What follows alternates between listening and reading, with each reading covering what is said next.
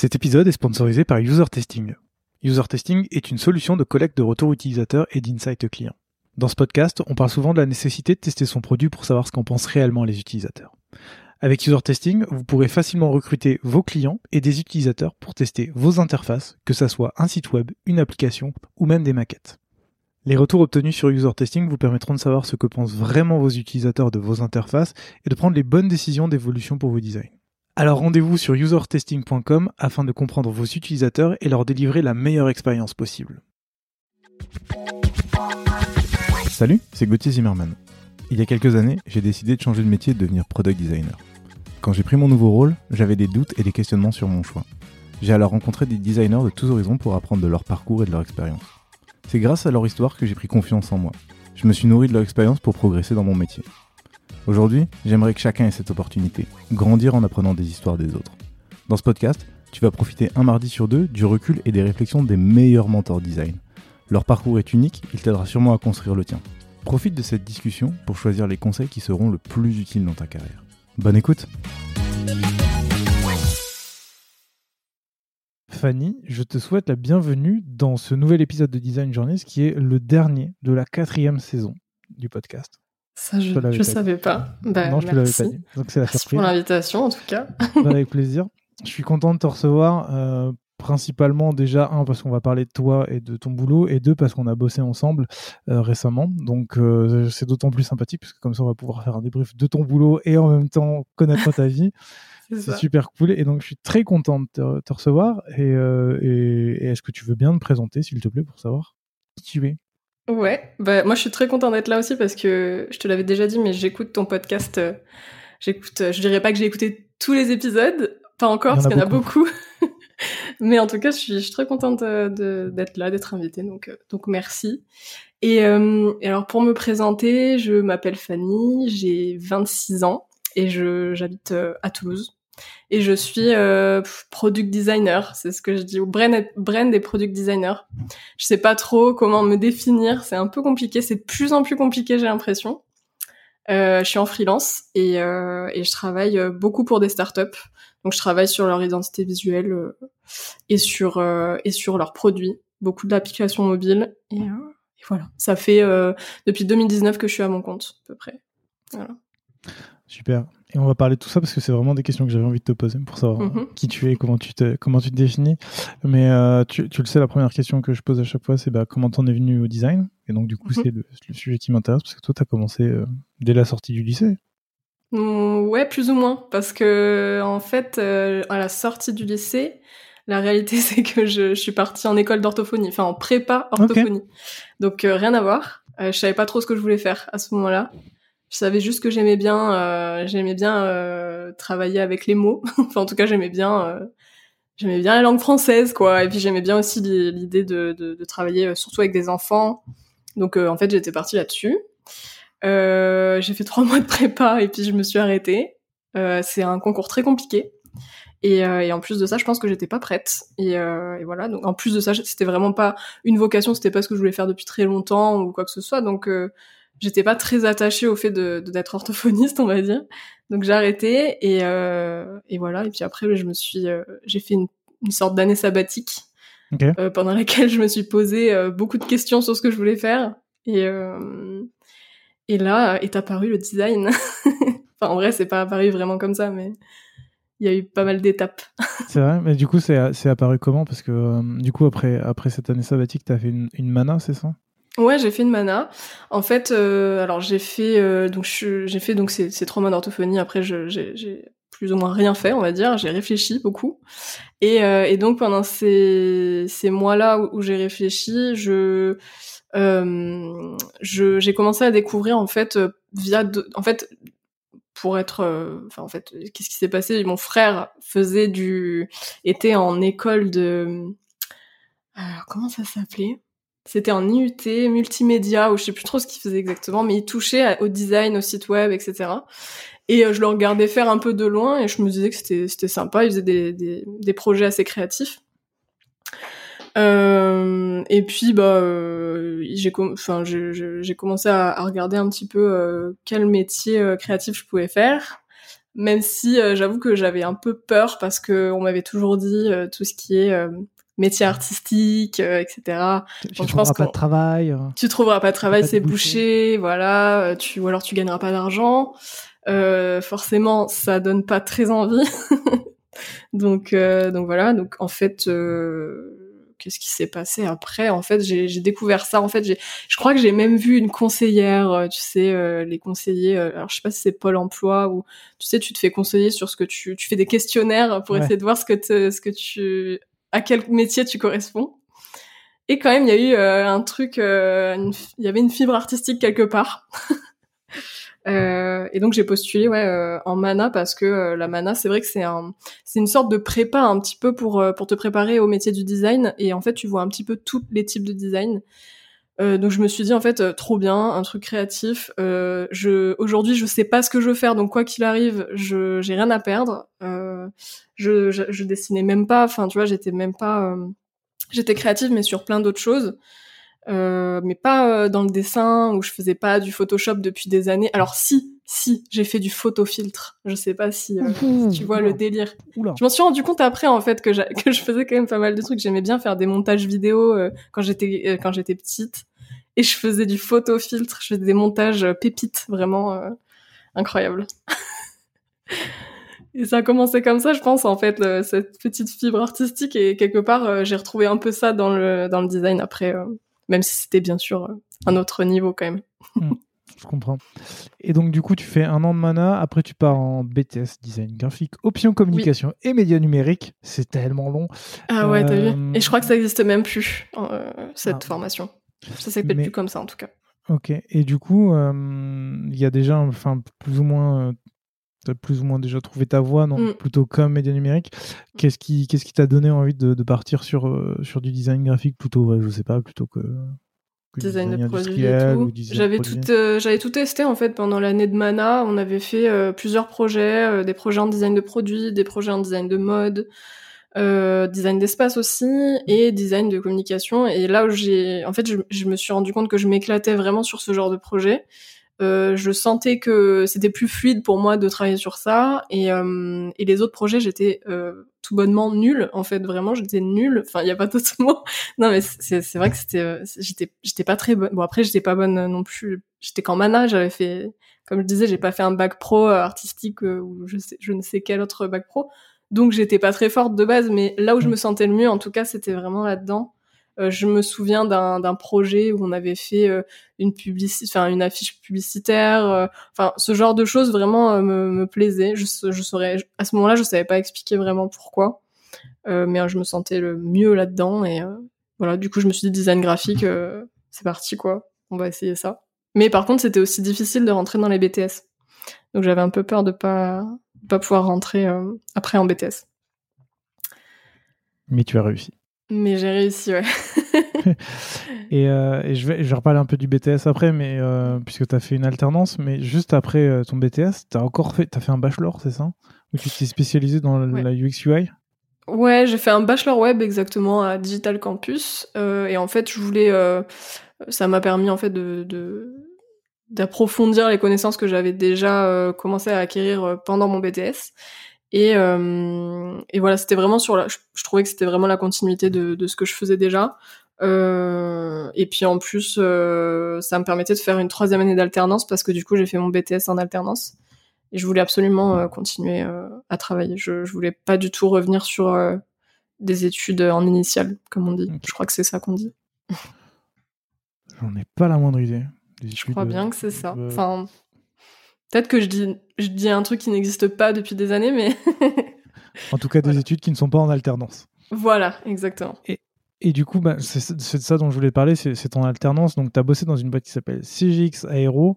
Mm. Vu que tu es à Toulouse, c'est forcément dans l'aéronautique. Forcément, bien sûr. Donc, euh, qu'est-ce qui t'a donné envie de, de, bosser déjà dans l'aéronautique? En plus, et surtout, c'était quoi ton rôle? Parce que c'était euh, designer graphique. Et euh, j'ai vu le, site, euh, c'est euh, attends, ça faisait, c'est une entreprise qui travaille dans le traitement des données aéronautiques pour la prise de décision. Donc j'étais là, genre le truc qui doit très être complexe, très complexe.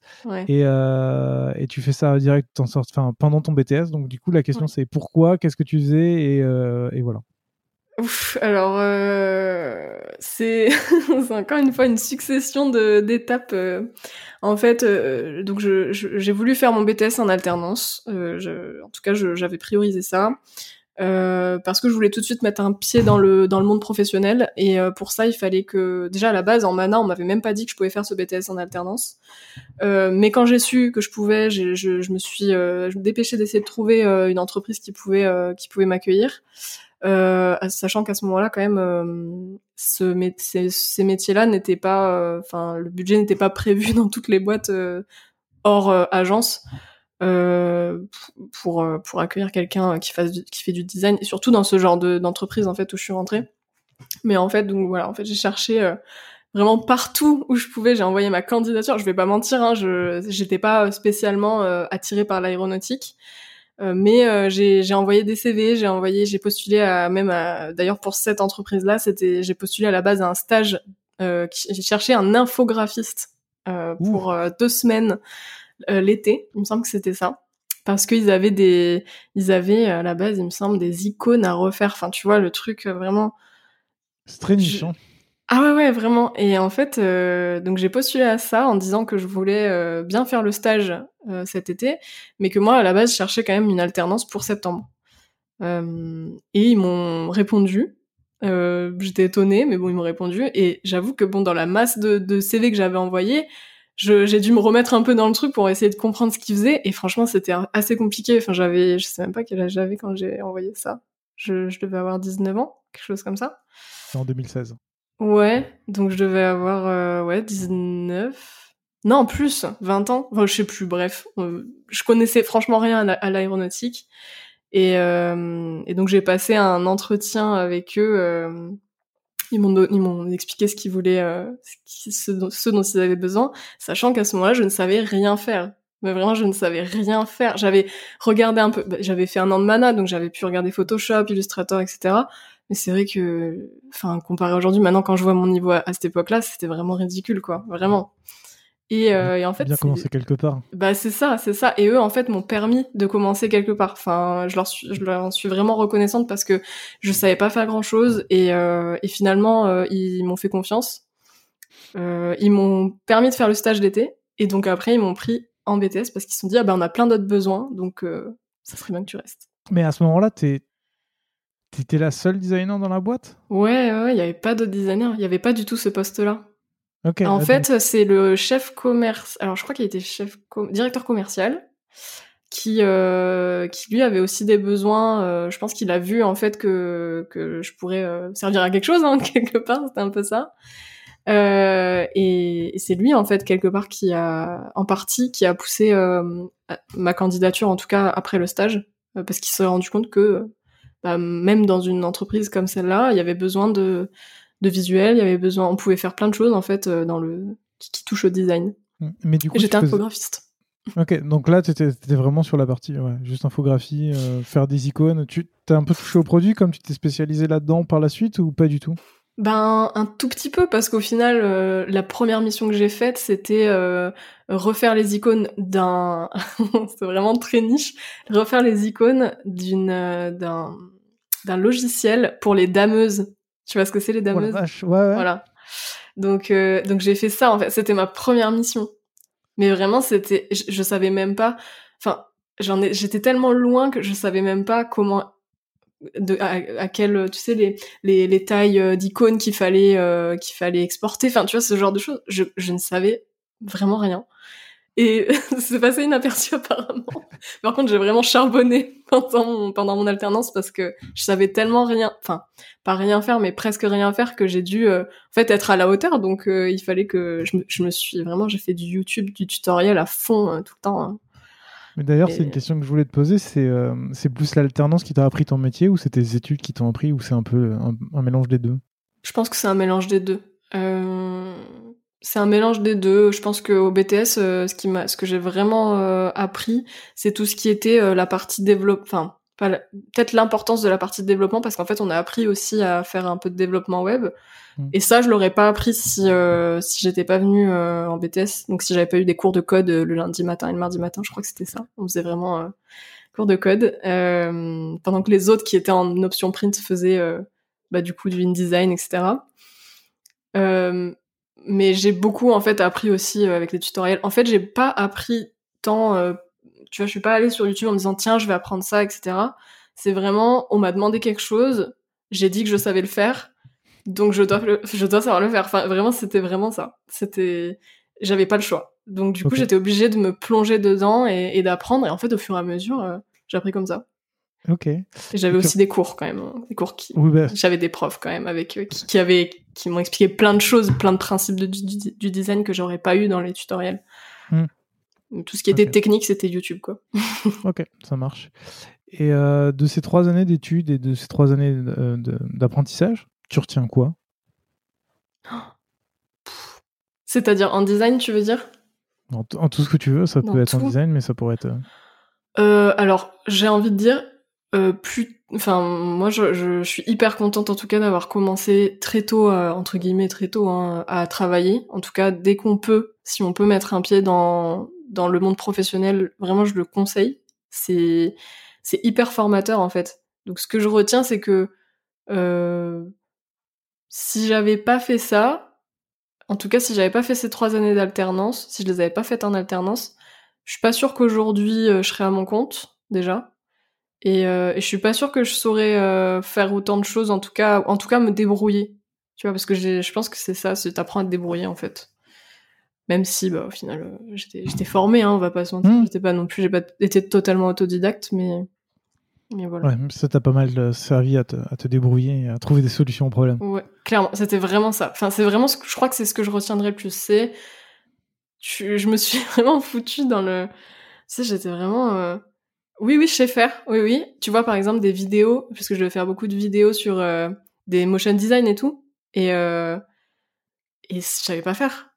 Et donc on me disait, bah tu peux nous faire une vidéo, tu sais, la vidéo des vœux de fin d'année. Ouais. Tu peux nous faire une vidéo sympa. Oui, oui. Et en fait, euh, je, enfin, je savais rien faire quoi. Très fake it until you make it quoi. Mais vraiment, mais, mais oui, c'est ça en fait. c'est un peu, euh, c'est un peu cliché, mais c'est ça. Et d'ailleurs, je me dis si jamais il y a des anciens collègues qui m'écoutent, ils vont se dire ah ouais non mais elle savait rien faire en fait elle.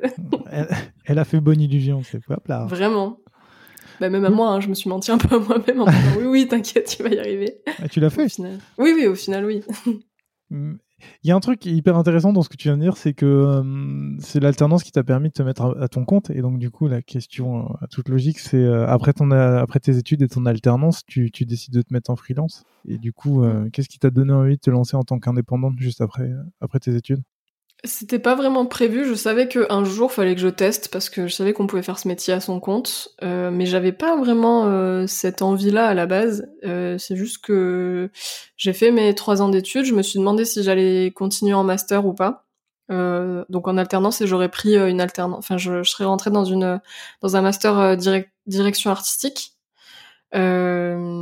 Mais ça faisait déjà trois ans que du coup je travaillais en entreprise, même si c'était que trois ans. Euh, j'avais en fait, je me rendais compte que je m'éclatais bien plus en entreprise que pendant les cours. J'aimais mhm. bien les cours, mais je me sentais moins impliquée et je sentais que je, je vraiment je prenais en compétence quand j'étais en entreprise.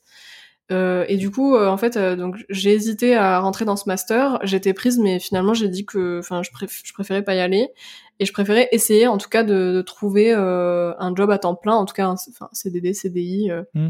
Voilà, je voulais changer d'entreprise. De, ça faisait trois ans que j'étais chez CGX et, et même si je les adorais et que ça, ça se passait super bien, je voulais voir autre chose quand même. Ouais. Et, euh, et, du coup, ben, je, ce qui s'est passé, c'est que je, j'ai arrêté tout simplement. Enfin, j'ai, j'ai eu mon bachelor, j'ai pas repris les cours, j'ai cherché un CDI, j'ai pas trouvé.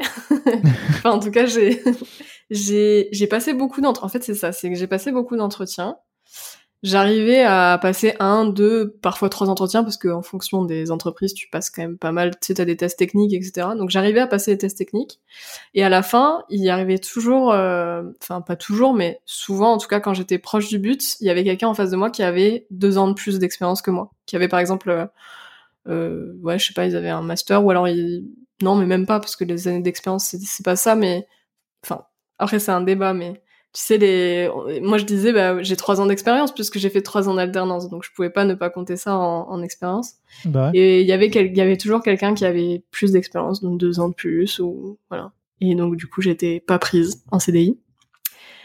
Euh, donc je me suis dit, je vais continuer quand même à chercher, mais euh, je veux travailler parce que vraiment envoyer des candidatures, c'est c'est fatigant, tu fais toujours la même chose. Euh, en plus, tu te prends des tu te prends des murs, donc c'est pas simple. Donc j'avais envie de voir autre chose et j'avais pas envie de j'avais pas envie de juste euh, parce que j'avais le chômage quand même quand je me suis quand je me suis euh, vu que j'avais fait trois ans d'alternance j'avais quand même le chômage ça je pourrais en reparler pour ceux qui veulent se lancer en freelance mais euh, mais du coup ouais je je je voulais en fait je voulais faire quelque chose je voulais faire autre chose que des CV ok c'était important et donc du coup vu que t'en parles maintenant le chômage t'a quand même permis de on va dire quoi d'avoir une sécurité et donc de pouvoir chercher en même temps des missions c'est ça. Bon, c'était minime, mais quand même, tu vois, ça me permettait de payer mon loyer, de manger, et puis euh, après. C'est bah, important. Bah ouais, franchement ouais, et, euh, et ça, pareil, si je l'avais pas eu, bah, je suis pas sûre que je me serais, ou alors peut-être que je me serais lancée, mais peut-être que j'aurais pas tenu, tu vois, enfin. Et, euh, et donc c'était une chance aussi d'avoir. Et c'est pour ça aussi que tu vois quelque part l'alternance m'a permis d'être en freelance aujourd'hui et de, de continuer en freelance puisque ça m'a permis d'avoir du chômage et donc mm. bah, d'avoir une sécurité financière euh, une sécurité, une bonne sécurité financière malgré tout, quoi. Mmh. Et, et, du coup, tes premières missions, tu les as trouvées comment? Parce que là, tu, tu, tu, me parles de te mettre en freelance, de chercher euh, un CDI, et tu trouves pas, mais euh, du coup, euh, il faut quand même trouver des missions pour les faire. Comment ça, comment ça s'est passé? Euh... Alors, j'ai eu une première mission euh, qui a fait suite à un petit contrat en CDD que j'avais eu et qui s'est mal passé. Euh, donc j'ai fait trois semaines en CDD euh, dans une entreprise. Euh, ça s'est mal passé avec la personne avec qui je travaillais. voilà, on s'entendait pas bien. C'était vraiment la seule fois de ma vie où ça s'est mal passé au travail. Euh, et à ce moment-là, en fait, euh, cette personne-là, euh, malgré tout, ça s'est pas mal fini puisque il m'a permis de finir la mission en freelance parce que je lui avais dit que à la base je voulais me lancer en freelance. Il m'a proposé un mmh. CDD. J'ai commencé le CDD, ça s'est mal passé. Il m'a dit, ok, bon, bah, fini au moins la, la mission en free. Donc, c'était un peu ma première mission. Donc, un peu chaotique, on va pas se mentir. C'était pas la meilleure mission euh, de ma vie. Et euh, après, euh, ce que j'ai fait, c'est que euh, je crois que là, alors j'avais une, j'ai une copine qui était dans la même formation que moi et qui s'était lancée en freelance et qui avait elle déjà un peu de clients euh, parce qu'elle avait commencé un peu plus tôt, je crois en février. Donc euh, au début, elle m'a renvoyé euh, des clients qu'elle voulait pas ou qu'elle avait pas le temps de prendre. Euh, mais c'était quand même, même elle démarrait, donc c'était pas non plus tout le temps. Et en fait, je crois que mes premiers, ah si, ma première vraie cliente, c'était, bah du coup c'était, encore une fois inattendu puisque c'est une personne qui m'a fait passer un entretien d'embauche. J'ai pas été retenue parce que pareil je suis arrivée au dernier à la dernière phase. J'ai pas été retenue et il a donné mon nom à une amie qui avait besoin d'un site web. Et euh, enfin trop sympa trop marrant enfin tu ça n'arrive pas quoi ce truc donc c'est même pas un mail que j'ai envoyé c'est quelqu'un qui m'avait repéré pendant un entretien d'embauche ouais trop bien euh, ouais et c'était c'était une super mission pour commencer parce que c'était un site WordPress, même si j'aimais pas trop développer des sites, mais euh, tu sais à ce moment-là, je savais pas trop ce que je voulais faire mmh. exactement, les offres que je voulais, euh, parce que je savais faire plein de choses quand tu quand tu fais designer graphique, souvent tu sais faire plein de choses, mais tu sais pas trop sur quoi te spécialiser. Et donc du coup, bah, je suis partie sur ça. C'était ma première mission, première vraie mission pour moi. Ça marche. Avant, avant qu'on parle de, de, ta spécialisation, il y a quand même ce truc de. Enfin, j'ai remarqué ce, cette cette hésitation entre freelance et salariat Parce qu'il me mm. semble qu'au bout d'un an, tu es parti chez Gringot mm. en tant que salarié. Mm. Tu es resté un an là-bas. Donc Gringot, j'en reparlerai un petit peu après. Mais en tout cas, tu es resté pendant un an et après, tu es reparti en freelance. Euh, qu'est-ce qui fait que tu as eu bah, cette hésitation au bout d'un an de te dire, en fait, je vais faire le salariat et puis après de retourner dans l'autre sens et de te remettre en freelance? Euh, à la base, je cherche. Alors, en fait, à la base, de toute façon, à partir du moment où je suis sortie des études, je j'étais pas bloquée sur je veux être en freelance, je veux être en CDI. Mm. Je voulais vraiment bosser. Enfin, c'était vraiment euh, c'était c'était le truc. Tu vois, je voulais même pas faire une année sabbatique. J'aurais pu faire une année sabbatique. J'avais tu vois, j'aurais pu faire plein de choses. Je voulais pas stagner. Je voulais continuer d'évoluer et donc je voulais bosser, que ce soit en freelance ou euh, dans une boîte. Euh, donc euh, j'ai commencé en freelance et en fait euh, je continuais malgré tout, même la première année, puisque je crois que Green God, je suis rentrée euh, dans l'entreprise à peu près un an après mon lancement. Euh, mais toute cette année-là, c'est la première année de freelance. On, on, souvent, c'est un peu souvent quand, en plus quand t'as pas énormément d'années d'expérience, c'est pas forcément simple, c'est un peu instable. Et donc du coup, je, tant que j'étais pas vraiment stable, je je, je regardais toujours les offres d'emploi. Même aujourd'hui, hein, ça m'arrive de regarder les offres d'emploi. Enfin, franchement, je je suis toujours pas euh, freelance. Enfin, je regarde encore quoi. Parce qu'en fait, vraiment, ce qui m'intéresse, c'est m'éclater dans ce que je fais. C'est vraiment important. Et euh, et donc du coup, Green Got, euh, ouais, c'est c'est arrivé euh, parce que j'ai vu euh, j'ai vu un post. Je crois que je l'avais. Ah oui. C'est parce qu'au bout d'un au bout d'un an de freelance, je commençais à me demander pour qui je veux travailler. Au début, je voulais travailler donc je voulais des clients. Puis après, je me suis demandé pour qui tu veux travailler. Et c'est là que j'ai commencé à ajouter plein de CEO de, de boîtes euh, qui m'intéressaient, donc surtout des boîtes, euh, tu sais, qui, qui ont euh, des initiatives bah, qui, qui font, par exemple, de l'écologie ou qui, qui ont un impact sur la société, etc. Enfin, voilà, qui font le bien, on va dire, même si c'est un peu large. Euh, en tout cas qui avait mes valeurs et euh, enfin qui correspondait à mes valeurs. Euh, et c'est à ce moment-là en fait que je sais pas je crois que Green God j'ai dû ajouter euh, Maud Caillot la une des fondatrices sur LinkedIn. Deux, et deux mois après j'ai vu un post comme quoi il cherchait un UX UI designer. Et donc j'ai postulé tout de suite. Tu vois je me suis même pas posé la question de freelance pas freelance. Je me suis juste dit ok j'ai envie de bosser pour eux quoi. Voilà. Ok. Mais qu'est-ce qui fait qu'au bout d'un an du coup tu t'es dit en fait non? Et tu retournes en freelance? Alors, euh, au bout d'un an de Green tu veux dire? Ouais. Alors, au début, parce qu'en fait maintenant j'ai le recul.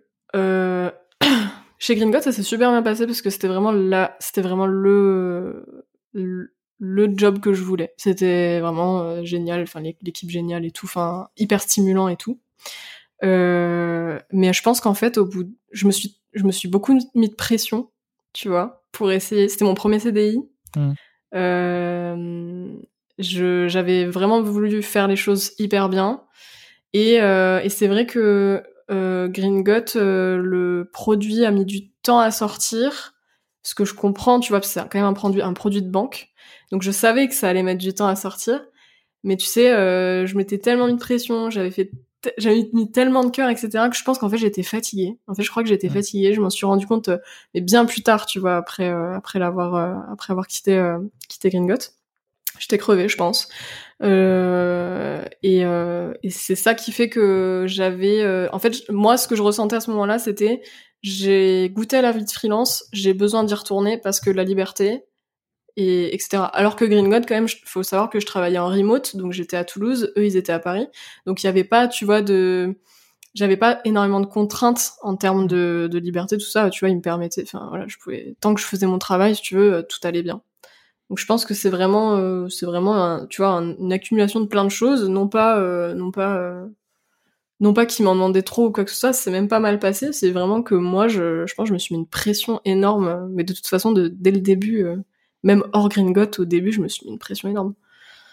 Donc voilà. Ok, très bien. Euh, tu as parlé de ta spécialisation dans, les entreprises qui, ont, du sens. Je vais parler de ça d'abord, du coup. Euh, quand on va sur ton site aujourd'hui, la tagline que tu as, c'est euh, du design pour les marques engagées et des solutions durables. Mm. Du coup, j'ai fait une petite liste des, boîtes pour lesquelles tu as travaillé. Euh, donc, tu as travaillé pour Oticiel, qui est une application pour euh, l'autonomie et l'inclusion sociale des personnes en situation de handicap. Mm. Coup de pouce, les titres restaurants engagés pour l'agriculture durable. Prunel, euh, assurance, assurance habitation qui s'engage pour la planète. Mm. Green Got, dont, on vient de parler, qui est la première application bancaire qui finance la transition écologique. Angel Bike, les vélos électriques fabriqués en France. Smart Caps, euh, des pastilles pour, euh, de, pour faire de l'eau pétillante sans avoir besoin d'acheter des bouteilles ou une machine. Mhm. Et Malo, euh, la boîte pour laquelle je bosse, et donc qui est une application qui aide les parents à agir pour leur santé et celle de leurs enfants. à quel moment tu t'es dit que tu allais te spécialiser dans, dans, les entreprises qui ont un impact, à dire positif ou qui essayent de faire en sorte que on aille mieux, que tout mm. aille mieux, que le monde mm. il est beau, il est joli? À quel moment tu t'es dit, t'es parti sur ce créneau-là?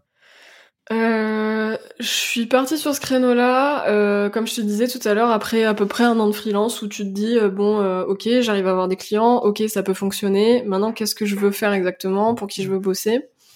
Parce que aussi, euh, alors je crois que c'était un peu avant le Covid, j'ai commencé à me poser la question, tu sais, euh, tu quand, quand tu commences à te poser des questions un peu existentielles, mais pourquoi je fais ça? Tu vois, enfin, pourquoi? Ah, Qu'est-ce que ça apporte?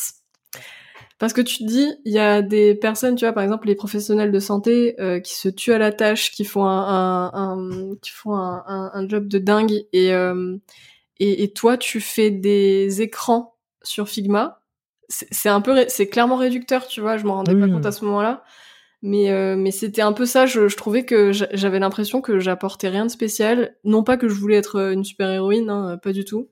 Mais juste, euh, j'avais j'avais besoin d'avoir l'impression que je faisais pas ça juste pour faire joli, entre guillemets, même si c'est... On va d'accord que le design, c'est pas juste faire joli, mais je... Voilà, j'englobe un petit peu le truc. Euh, et donc, c'est là que je me suis dit... euh, mais vraiment, c'était une réflexion, tu vois, euh, toute bête, où je me suis dit, bon, ok, euh, comment je peux essayer de continuer de faire ce que je fais, parce que j'adore ça, mais, euh, mais en essayant de...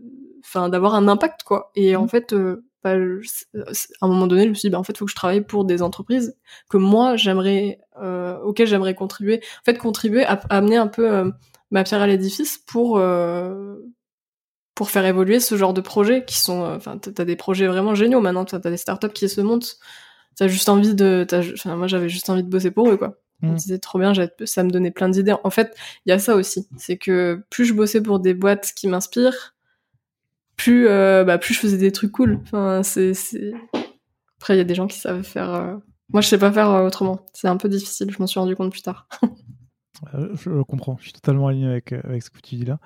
Euh, avant de, de continuer sur, sur ce secteur-là, il y a un truc que j'aimerais bien comprendre chez toi, c'est, et tu l'as dit en intro, euh, en préparant l'émission et même quand on a fait appel à toi pour euh, la mission de freelance chez nous, c'est finalement tu te définis comme comme quoi comme designer parce que tu fais du produit, tu fais de l'UX, de la UI, du brand, des illustrations.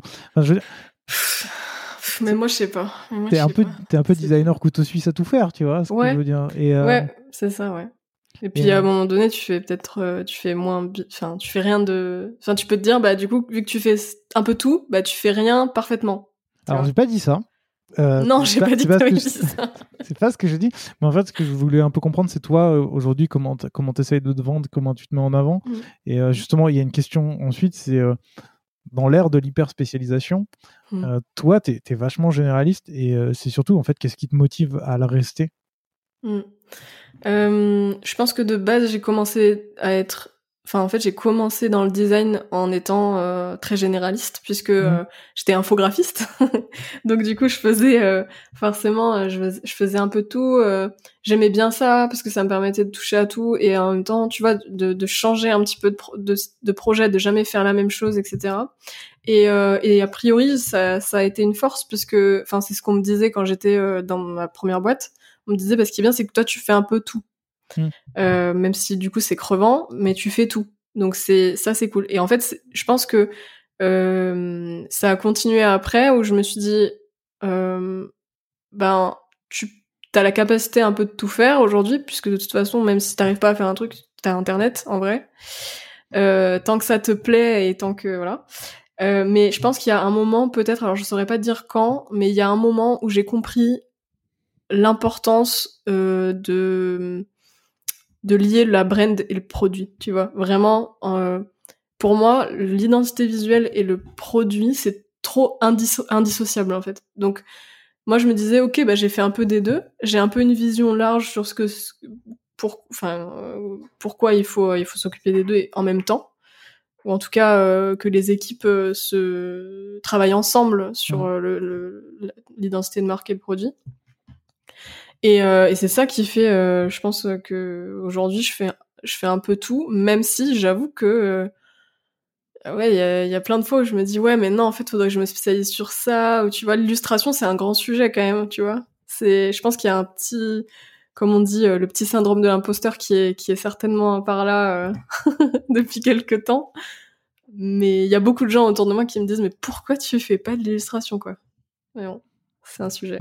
Après, après, moi, je peux totalement comprendre ce point de vue de se dire euh, que tu as envie d'être un peu surtout, surtout comme tu le dis. De toute façon, il faut toujours, euh, un moment ou un autre, dans une boîte, quelqu'un qui fasse le lien entre les, Mm. les différents pôles. Et, et c'est vrai que, euh, enfin, ça se voit, beaucoup de boîtes qui proposent du produit qui est détaché du market font qu'en fait, t'as- t'es Mm. dans deux silos et que c'est un peu le bordel. Et si Exactement. t'as quelqu'un qui fait l'entre-deux. Après, ça. tu fais des très jolies illustrations, tu sais. Merci, c'est gentil. Non, non, mais c'est vrai qu'il y a, il y a vraiment il y a vraiment un sujet sur ça et je pense que les entreprises commencent à vraiment le comprendre. Et le fait aussi que je bosse sur un peu tout, c'est parce que j'ai tout de suite voulu bosser pour des startups. Alors après l'entreprise que dans laquelle j'étais euh, en alternance, tout de suite, moi je savais que je voulais bosser pour des startups et je crois que quelque part je voulais aussi bosser pour des startups. Alors non seulement parce que les sujets euh, pouvaient être un peu plus euh, un peu plus, je sais pas, tu pouvais- tu- ça- c'était un peu plus créatif souvent, donc euh, voilà, parce que j'étais quand même dans l'aéro, donc euh, c'était assez cadré. Mm.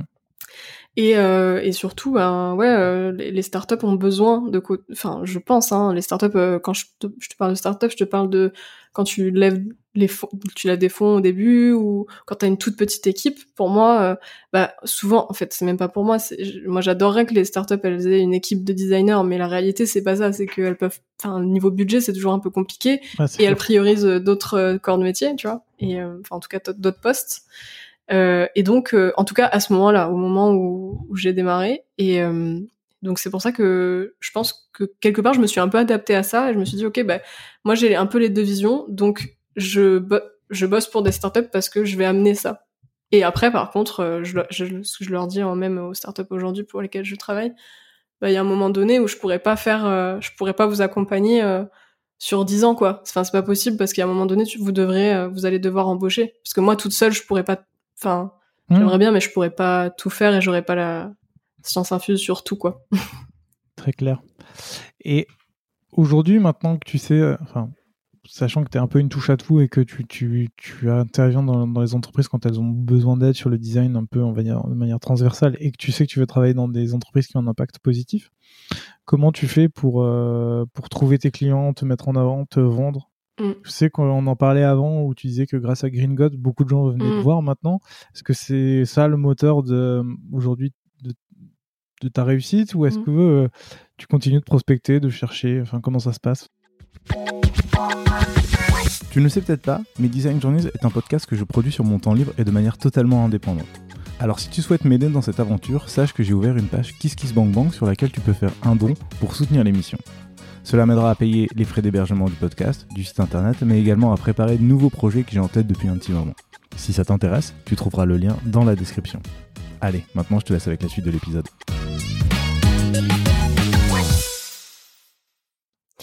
Euh, Il y a plusieurs moteurs. Effectivement, Green Got, euh, à partir du moment où je suis passée par euh, par cette entreprise, euh, vu que Green Got a, vraiment commencé à prendre euh, de l'ampleur, en tout cas ils ont commencé à être vraiment de plus en plus connus, et tant mieux franchement.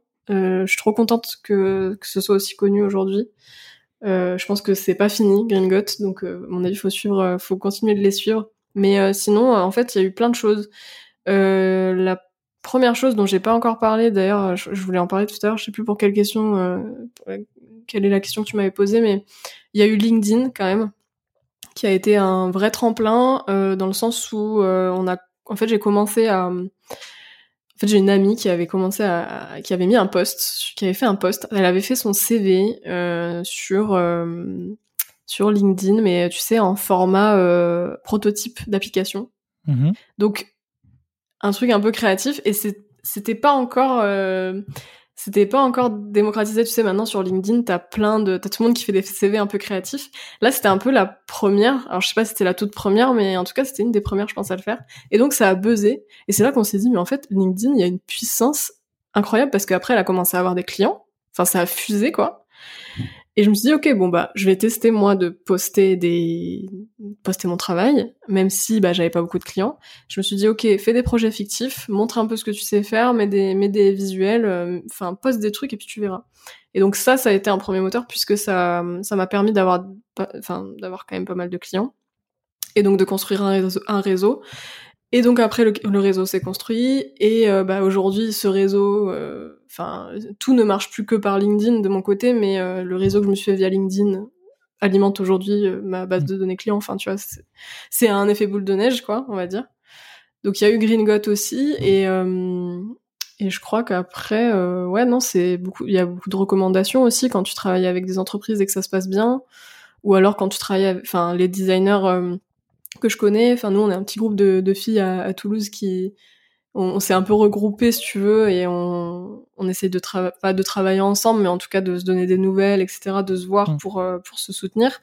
Et c'est vrai que quand il y en a une qui a pas le temps de prendre un client ou qui a une une mission qui l'intéresse pas, bah elle nous renvoie direct euh, le, client. Donc euh, tu veux, c'est aussi petite communauté. Enfin, en fait, t'as plein de as plein de façons de d'avoir des clients, même si c'est pas facile. Ouais, bah, j'imagine. et quand tes clients ils font appel à toi, ils, cherchent quoi en fait? Pourquoi ils te contactent? Euh, Ça dépend. Franchement, ça dépend de plein de choses. Il euh, y a beaucoup de clients qui me contactent pour euh, de l'UI. Alors, je sais pas si tu dis UI ou UI, mais bon, moi je dis UI. De, les deux. Ouais ou de l'IUI. Donc en gros, euh, vraiment euh, tout ce qui est, euh, il y en a beaucoup qui me contactent pour de l'application mobile. En tout cas, souvent ils ont vu ce que j'avais fait sur Dribble, à l'époque où j'alimentais mon Dribble. voilà, on me contacte pour bah, de l'UX UI, hein, mais plus quand même, je sais que la plupart des gens, ce qui les attire, c'est plus l'UI chez moi. D'accord. Euh, et on me contacte pour du site web, on me contacte aussi pour de la, du, du, bah, du coup de l'identité visuelle. Euh, tu vois, là récemment, on m'a contacté par exemple pour faire une identité visuelle et le site, parce que bah, on sait que je peux un peu tout chapeauter, donc du coup, bah, pourquoi pas faire tout avec une seule personne, tu vois. Donc euh, globalement, on me contacte pour ça. Logo, tout ça.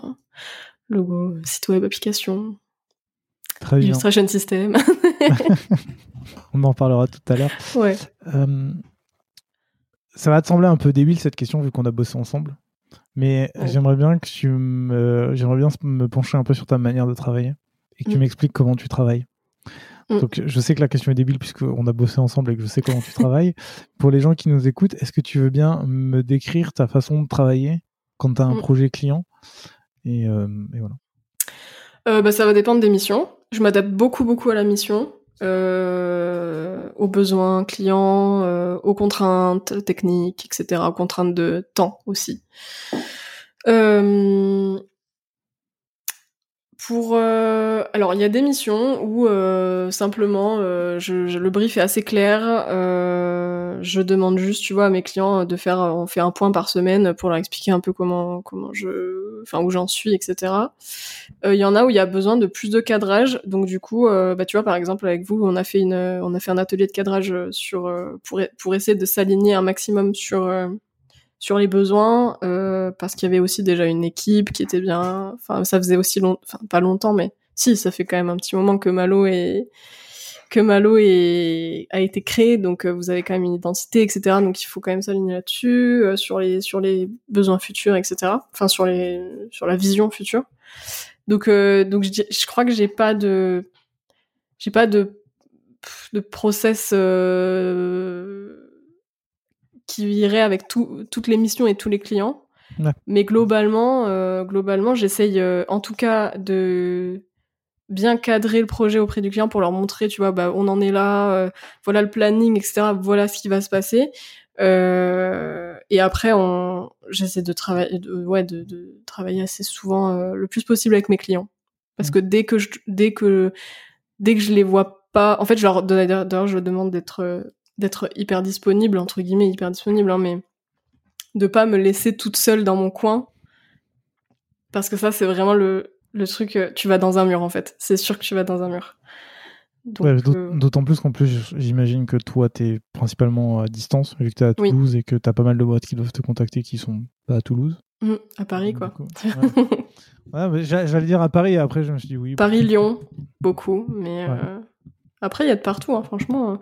Mais oui, beaucoup, beaucoup Paris et Lyon, j'ai fait pendant depuis quelques temps. Ok. Et, et du coup, ça se passe comment pour toi la, la, prise de brief? On va dire que c'est euh, avant même tout le déroulé, c'est un peu, on va dire, c'est un peu la partie casse-gueule de, de, bien savoir bah, ce que veulent les gens. Parce mm. qu'on va pas se mentir, généralement, les, les, gens qui font appel à toi ne sont pas des designers, donc ne savent pas mm. comment faire un brief. Comment tu, comment tu fais cette prise de brief? Comment tu discutes avec eux? Comment tu t'assures que euh, ce dont ils, ce qu'ils te demandent, c'est bien ce dont ils ont besoin? Et comment Mhm. tu t'adaptes en fait à, à cette situation-là? Bah déjà, je fais, je fais un premier call, euh, quoi qu'il arrive, on fait un premier rendez-vous. euh, J'essaye de jouer. Enfin, avec le temps, tu vois, tu et, et tu, tu vois assez facilement si c'est un projet déjà sur lequel tu vas qui, qui t'intéresse, en tout cas. Mm. Euh, Enfin, via la première, euh, la première, le premier échange. Euh, en général, je pose quelques questions pendant ce premier échange, mais euh, c'est assez global, tu vois. Je rentre pas trop dans le détail parce que moi, après, il faut que je fasse tout ce qui est devis, etc. Mais là, le but de ce premier échange, c'est savoir si leur demande, je peux y répondre et surtout si moi ça m'intéresse, etc. Tu vois. Et euh, donc il y a cette première phase et puis ouais. Et d'ailleurs, tu fais euh, com- comment ça se passe quand la, la- soit la demande ne, ne te plaît pas, soit tu, on va pas se mentir, soit tu le sens pas avec un, un client, ouais. même si la mission t'intéresse?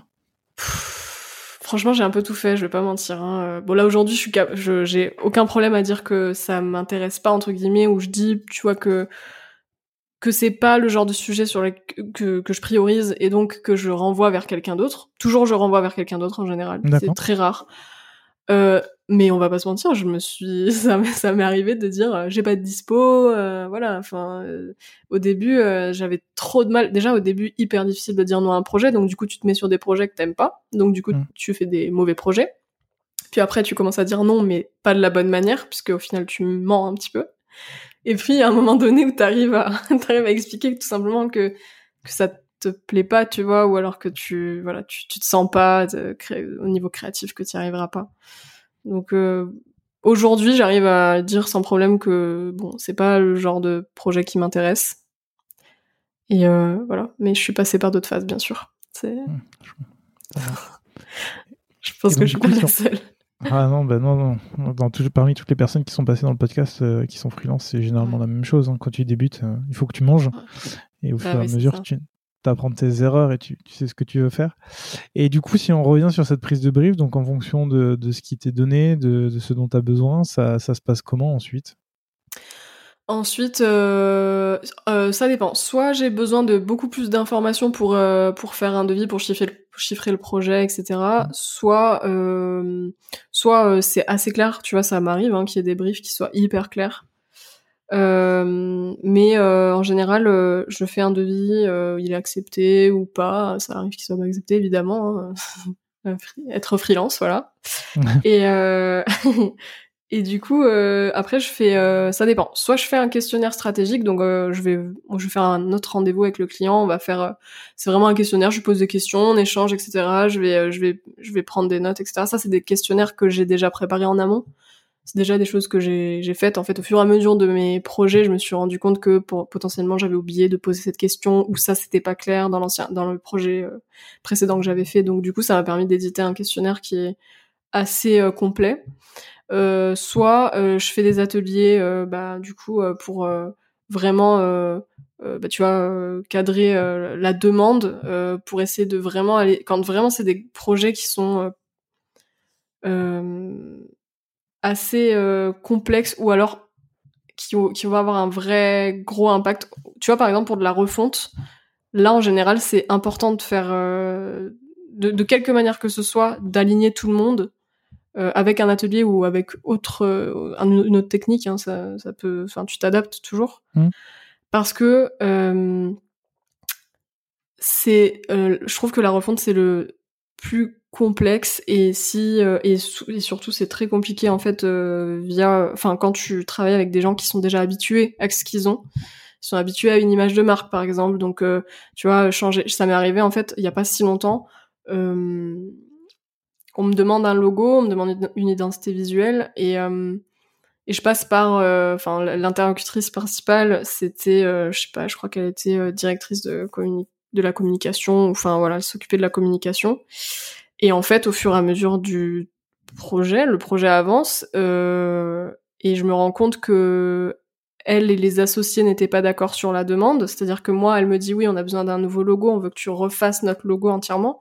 Puis après, c'est oui, mais non, en fait, on veut euh, un tout nouveau truc, mais en fait, on veut une refonte, on veut quand même que tu gardes notre notre symbole. Enfin, tu vois, ça devenait un enfer, euh, pas possible, parce que euh, ben moi, de mon côté, j'avais pas pris assez de temps pour cadrer le projet.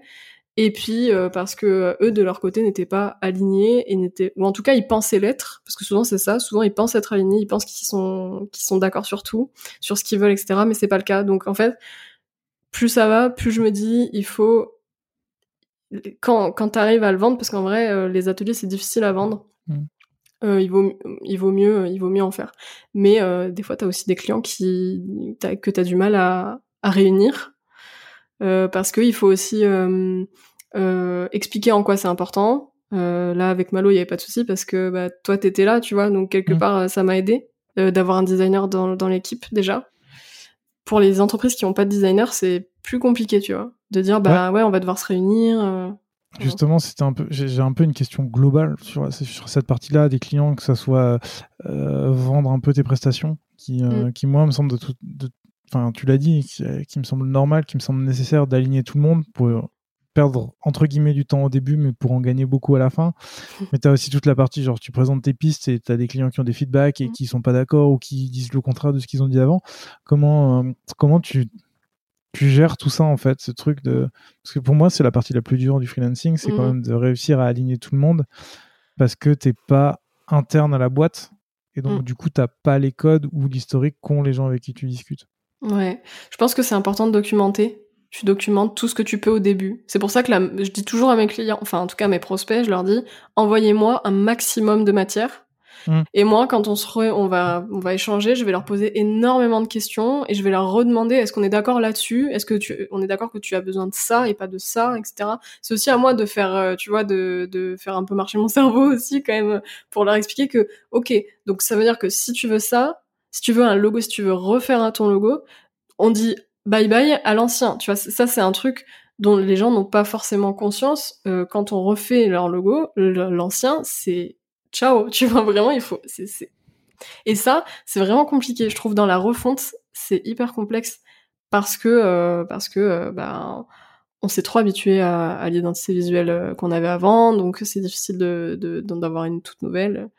Mais je pense que ouais, le... comment je gère ça, j'essaie de documenter un maximum pour essayer après de ressortir leurs propres arguments en disant bah non mais on avait dit qu'on faisait ça euh, à la base. Donc voilà. Et, euh, et après j'essaye euh, forcément de d'expliquer. Euh, tu es, tout le temps en train de réexpliquer ce que tu ton métier et le, but en fait parce que souvent tu ça dérape un petit peu donc enfin ça dérape dans le sens où euh, non mais pas ça dérape c'est pas dans le mauvais sens mais euh, tu, des fois, ça part un peu dans un truc où euh, euh, on oublie le but principal du projet. Tu vois tu te fais happer par la créativité ou par la discussion ou par.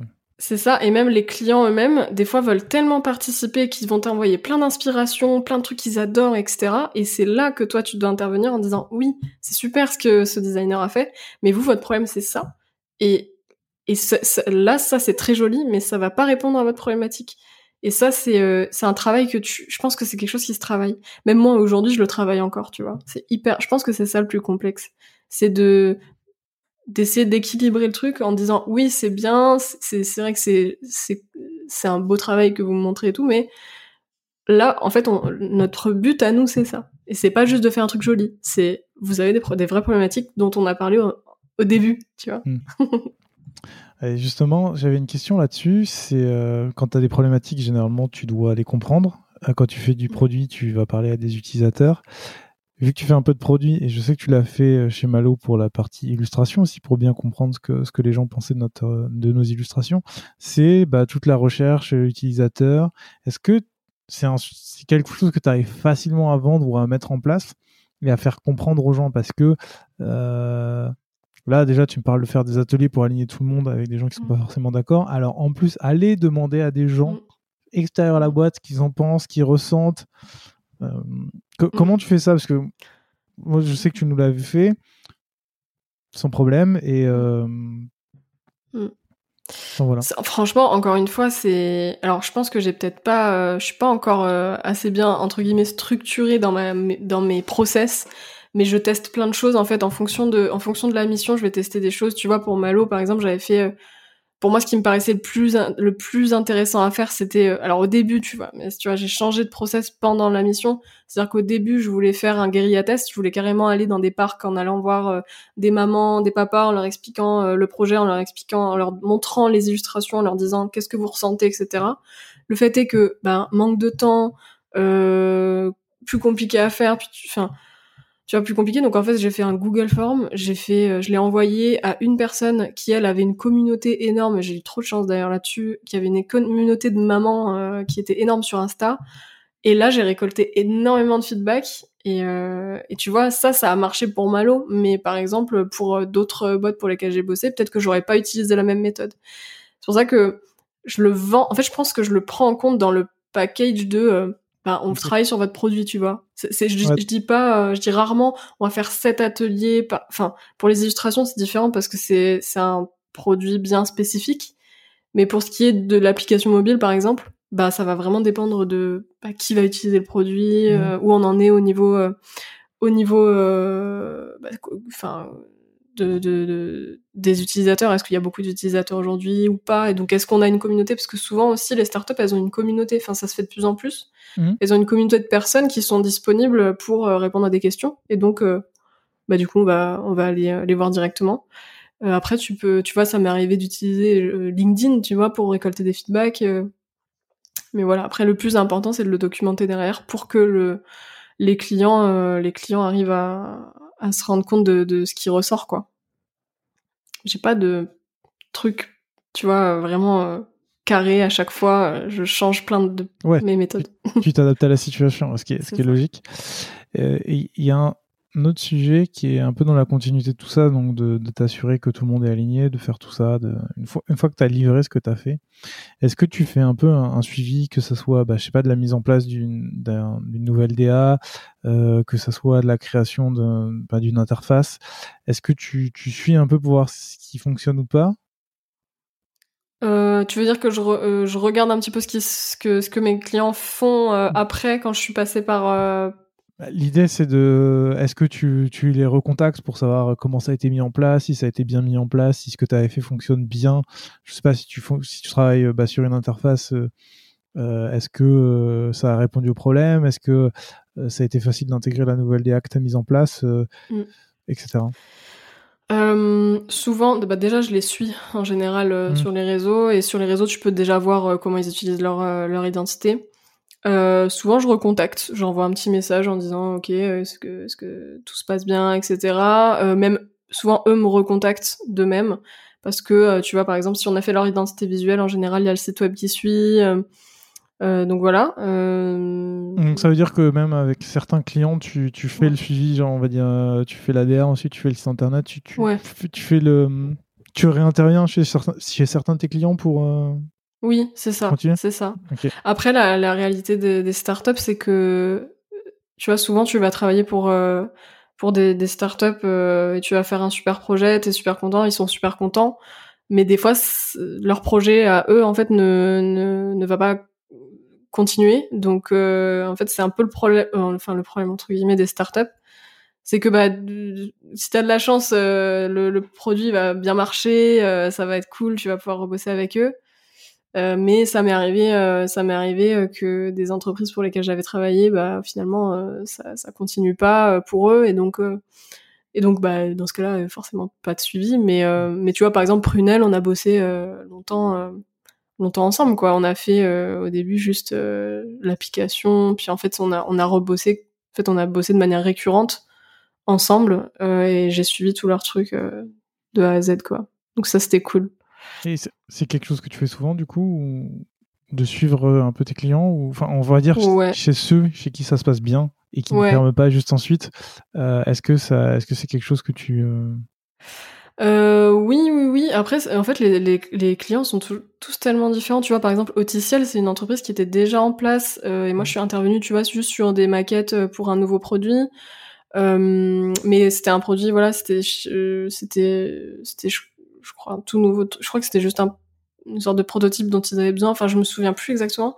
Euh, ouais, donc du coup, ça, ça va dépendre vraiment des, des entreprises. En fait, il y a beaucoup de, enfin, j'ai un peu deux façons de travailler. Il y a des entreprises avec lesquelles je travaille qui, je travaille de manière récurrente. Donc, tu vois, je vais travailler euh, un, deux jours par semaine avec une entreprise. C'est ce qui se passe depuis là, tu vois, par exemple, depuis euh, novembre dernier.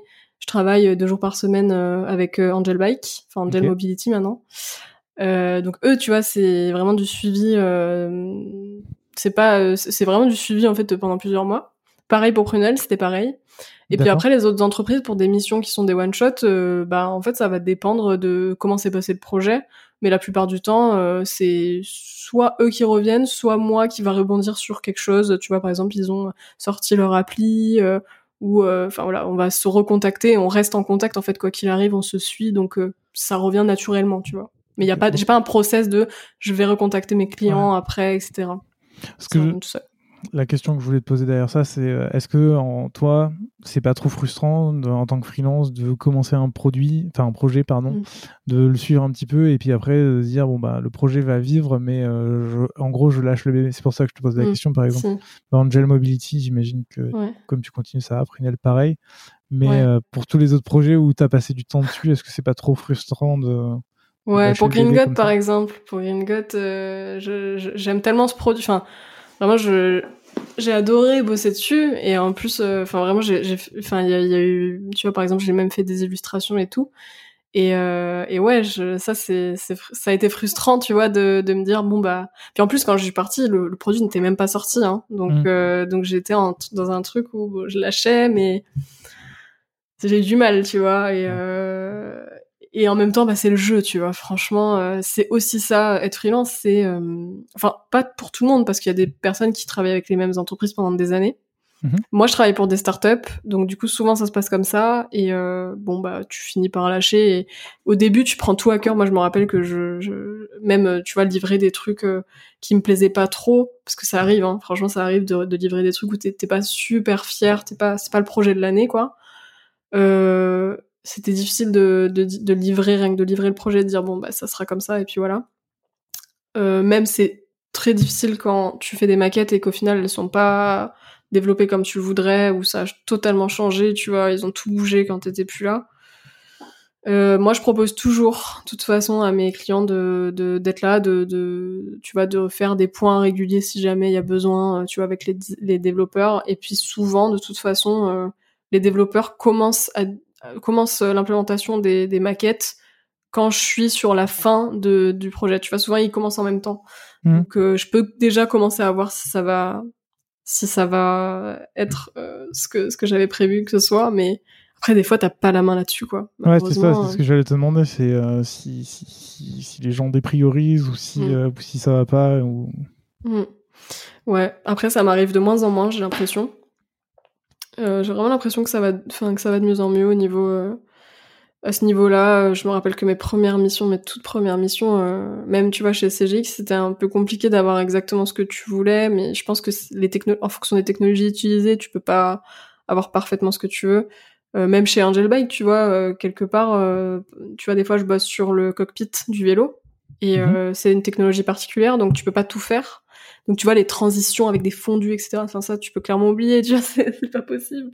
Donc euh, il y, a, y a aussi ça. Moi, je fais des maquettes et puis finalement, euh, euh, on se rend compte que c'est pas vraiment possible. Mais l'avantage, c'est que vu que je suis, enfin que je suis en récurrent chez eux, je peux, en fait, ils m'en parlent tout de suite et du coup, on essaie de trouver un point, enfin un bon, un bon équilibre entre nos deux problématiques. Là, t'es moins freelance one shot, t'es plus euh, dans, dans, la récurrence et euh, du suivi, ouais, du suivi. Je suis, je suis à dispo, euh, enfin, je suis à dispo pour eux, en fait, en gros, pendant deux jours par semaine.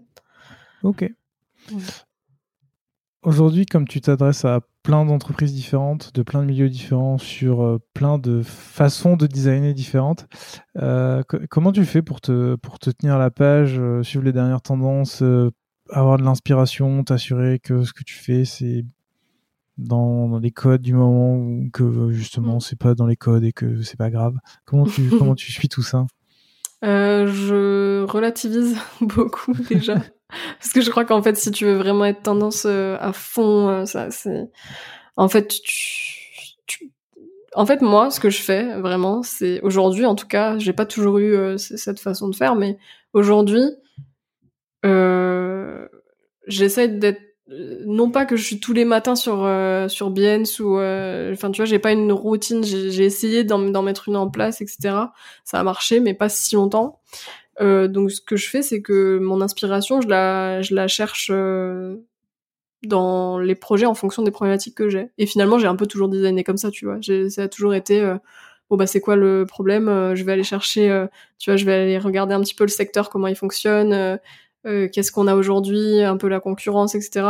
Parce que parce que hors de ce projet, je vais pas de moi-même, tu mmh. vois, aller voir ce qui se passe de, dans ce secteur. Donc pour pour être à la page, après bon voilà, je fais un peu comme ce que tout le monde fait entre guillemets, c'est c'est les réseaux sociaux. Je suis beaucoup sur LinkedIn, je fais beaucoup d'Instagram pour tout ce qui est visuel, donc euh, donc quelque part euh, je, je je me tiens euh, je me tiens au courant comme ça. Après je, on se partage quand même beaucoup de choses entre entre nous, enfin avec les filles dont je t'ai parlé tout à l'heure. On a un bon petit groupe, on se partage des trucs, tu vois. ah ça c'est cool. Ah cette application elle a changé de du X, tu vois genre la SNCF qui change tout, euh, on fait des petits débats et tout. Mais euh, voilà, enfin en fait on fait ça. On, je, suis pas tout le temps la tête sur dribble. Enfin mm. d'ailleurs dribble, je crois que maintenant c'est plus euh, c'est plus un sujet. je crois que dribble. Mais bon, voilà. Tu vois, je suis déjà même pas à la page sur, sur les outils. Mais il y en a tellement. En fait, c'est ça, c'est qu'il y a tellement d'outils, il y a tellement de choses. Enfin, tu vois, et, et moi j'aime bien être sur un média en particulier enfin tu vois par exemple je suis sur LinkedIn je vais je sais qui tu vois il y a beaucoup de gens aujourd'hui qui postent des un peu leur veille bon bah je vois ces choses là euh, voilà et puis je regarde tu vois les vidéos euh, de euh, je regarde Bastille ou je regarde euh, Ballot enfin tu vois j'aimais bien j'aime bien ce qu'ils font donc je regarde un peu ce qu'ils font mais j'essaie aussi de sortir un peu du design à des moments parce que l'inspiration tu peux la trouver hors de du design quoi c'est beau ce que tu dis ouais je suis poète en fait. et euh, j'ai bien compris comment tu te formais quand tu étais à l'école et euh, quand tu faisais euh, semblant de. Enfin, semblant. quand tu faisais croire aux gens que tu maîtrisais des compétences. Aujourd'hui, comment tu fais pour te former, apprendre de nouvelles choses? Ça me fait rire parce qu'en fait, ça me fait repenser à mon premier entretien d'embauche où ils m'ont demandé de faire une icône et j'ai mis une heure à la faire une heure, alors qu'aujourd'hui je te mettrais cinq minutes quoi. Mais pour, enfin tu vois, j'ai pas triché, hein, j'ai vraiment pas triché, ils étaient là donc. Euh, mais tu vois, ça leur allait, une heure, ça leur allait. Euh, aujourd'hui, alors pour apprendre, euh, bah encore une fois, hein, c'est. Alors si, tu vois par exemple pour, en fait, en fait, attends, je me, j'essaie de réfléchir à comment je fais. Mais je crois que c'est beaucoup en fonction des projets que je fais, en fonction des besoins, et, et après, sinon, euh, c'est moi qui vais me challenger, tu vois, par exemple sur euh, l'illustration system, ça c'est moi qui me suis dit ah ouais j'adore ça, j'adore les, j'adore les, les, les, les, trucs qui fonctionnent comme ça, j'aime trop euh, faire des illustrations, j'aimerais trop que ça puisse avec Figma s'automatiser, etc. Donc j'ai eu envie de faire le mien. en fait, j'apprends, je crois, en faisant des projets perso. Mmh. ou en tout ou alors des projets clients qui qui me qui me plaisent et qui vont me challenger mais j'ai du mal j'avoue à apprendre euh, comme ça tu vois en me disant ah bah tiens je vais apprendre ça c'est c'est un peu compliqué j'avoue je trouve pas le temps en tout cas je me dis que j'ai pas le temps je comprends je suis pareil que toi donc euh, ça va je suis, pas, je suis pas choqué des fois c'est un peu je complexe un peu je me dis tiens il y a vraiment des gens qui sont à fond et qui sont qui sont au point sur tout et qui et qui d'eux-mêmes, tu vois, le matin au petit déj vont regarder euh, une vidéo YouTube d'un tutoriel sur euh, sur Figma. Mais euh, c'est un peu. Moi, j'avoue que c'est la morning routine la plus ahurissante que j'ai entendue. mais j'ai essayé, hein. franchement, j'ai essayé parce que moi, je suis très, j'ai besoin de, de, enfin, de rituels entre guillemets, tu vois, pour apprendre des, pour prendre des habitudes comme ça. Ah, je comprends. Mais c'est, c'est, c'est difficile. J'ai pas, j'ai pas réussi à le tenir dans le temps, on va dire. Donc euh, voilà. Ça marche. Euh, Fanny, si est-ce qu'il y a un sujet que tu aurais, que aurais voulu qu'on aborde ou une question que tu aurais voulu que je te pose que je t'ai pas posée ou qu'on n'a pas abordé? Euh, Non, vu comme ça, je, sais pas trop. Non. Je crois pas. Ça fait combien de temps qu'on parle? Ça fait longtemps? Ça, Je me rends fait pas compte. bientôt une- ça fait bientôt 1h10 qu'on parle. Ah, ça va. Pas mal. Ouais. Bon, bah, du coup, écoute, je ne vais pas te forcer à trouver une question ou un sujet. Si tu devais me recommander une personne à inviter dans le podcast, euh, ça- qui serait cette personne? Euh, J'ai réfléchi à ta question, évidemment. Euh, mais si, euh, si je devais... euh, J'aimerais bien entendre euh, Romain Dao à ton micro. Je sais pas si tu l'as eu déjà. Non, je l'ai pas encore. pas eu Non. Je pense qu'il a plein de choses intéressantes à dire. Euh, voilà, il a, il a fait beaucoup de choses. Il a une bonne, belle communauté de designers et je pense qu'il pourrait être, pourrait être très intéressant. Voilà, il a pas mal d'expérience en plus, donc voilà. Et il peut parler de freelance, etc. Il peut parler de plein de choses, donc Très bien. voilà. Eh ben, je note, je le contacterai. Et euh, est-ce que tu aurais des ressources à nous partager? Ou euh, que ce soit des livres, des blogs? Ouais, euh, au niveau des ressources, euh, ça va être vraiment très orienté freelance. Mhm. Il y a deux podcasts que je conseille à toute personne qui veut se lancer en freelance, parce que je, je suis très podcast. Alors, au-delà du tien, évidemment, mais bon, ça, ça sert à rien que je, que je le dise. Mais euh, des, des podcasts qui sont vraiment orientés freelance. Il y a Young, Wild and Freelance de euh, Ouais. Thomas Burbidge, qui est génial. Je l'écoute depuis que, depuis même avant que je sois en freelance. Hein. Et après, il y a Tribu Indé de Alexis Minkela, qui, euh, qui est très chouette aussi. D'ailleurs, il a fait un livre sur le freelance, donc je, je recommande, voilà. Très bien. Et moi, j'en rajoute une pour toi, c'est ta chaîne YouTube. Alors, tu vas dire que tu ne fais pas beaucoup de vidéos, mais euh, Non, ça m'a pas mal aidé et ça m'a surtout euh, permis de te trouver et de te faire appel à toi pour, euh, pour faire notre illustration system chez Malo. Donc, c'est ce que tu disais, Ah, hein, t'expliques merci. comment tu travailles et tu l'as fait pour d'autres projets. Mm. Donc, et donc, c'était grave cool. Donc, je le mettrai aussi dans la description pour que les gens aillent voir ce que tu fais. Bah, merci. Et bah, avec plaisir. Et du coup, si les gens veulent te contacter, j'ai cru comprendre que LinkedIn serait la meilleure plateforme. Ouais, LinkedIn ou pff, par mail, mais euh, mais ouais, LinkedIn euh, en général, je, je je poste de moi, enfin je poste très peu en ce moment. Euh, je posterai ma, euh, si je vais poster Malo dans pas longtemps, mais sinon je poste très peu. Euh, et sinon euh, Instagram, je non non, mais LinkedIn c'est très bien. LinkedIn ou mail, voilà. Ok, très bien. Bah, je mettrai ton, ton mail aussi dans, dans la description plus de ton LinkedIn.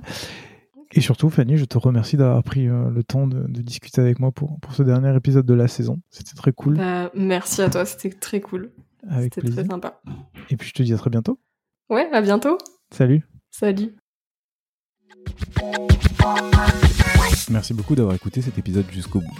Si tu es encore là, c'est sûrement que l'épisode t'a plu, alors n'hésite surtout pas à le partager autour de toi. Tu peux également en profiter pour mettre 5 étoiles sur Apple Podcast ou sur Spotify. Tu peux enfin t'abonner sur ta plateforme de podcast préférée et activer les rappels pour être informé dès la sortie d'un nouvel épisode pour pouvoir l'écouter. Allez, on se retrouve dans deux semaines avec un nouvel épisode. Salut